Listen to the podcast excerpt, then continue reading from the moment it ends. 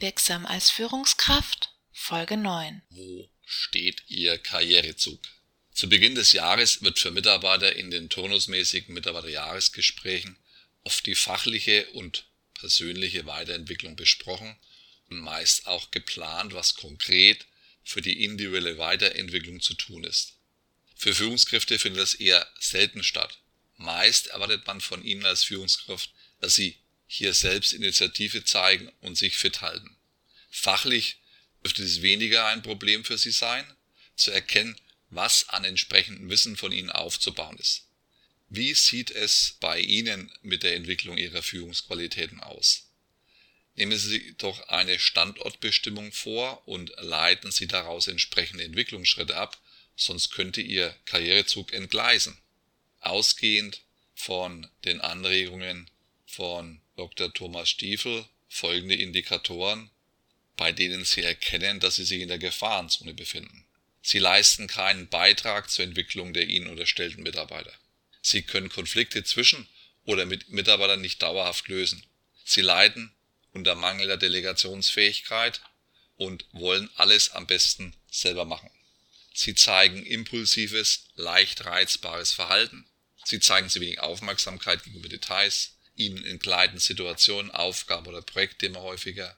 Sie mischen bei zu vielen verschiedenen Themen mit.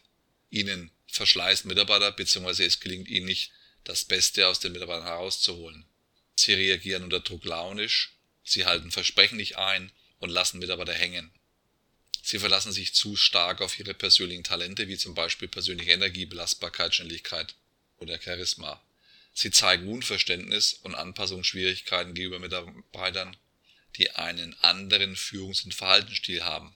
Wenn Sie aus der Liste Ihre Verhaltenstendenzen erkannt haben, können Sie nun folgende Überlegungen anstellen. Welche Situation hatten Sie im Kopf, als Sie die einzelnen Tendenzen gehört haben? Welche Fähigkeiten oder Kompetenzen verbergen sich hinter den betreffenden Punkten? Hätten Sie, wenn Sie in der Situation über erforderliche Fähigkeiten, Kompetenzen oder Werkzeuge verfügt hätten, diese Situation erfolgreich bewältigen können?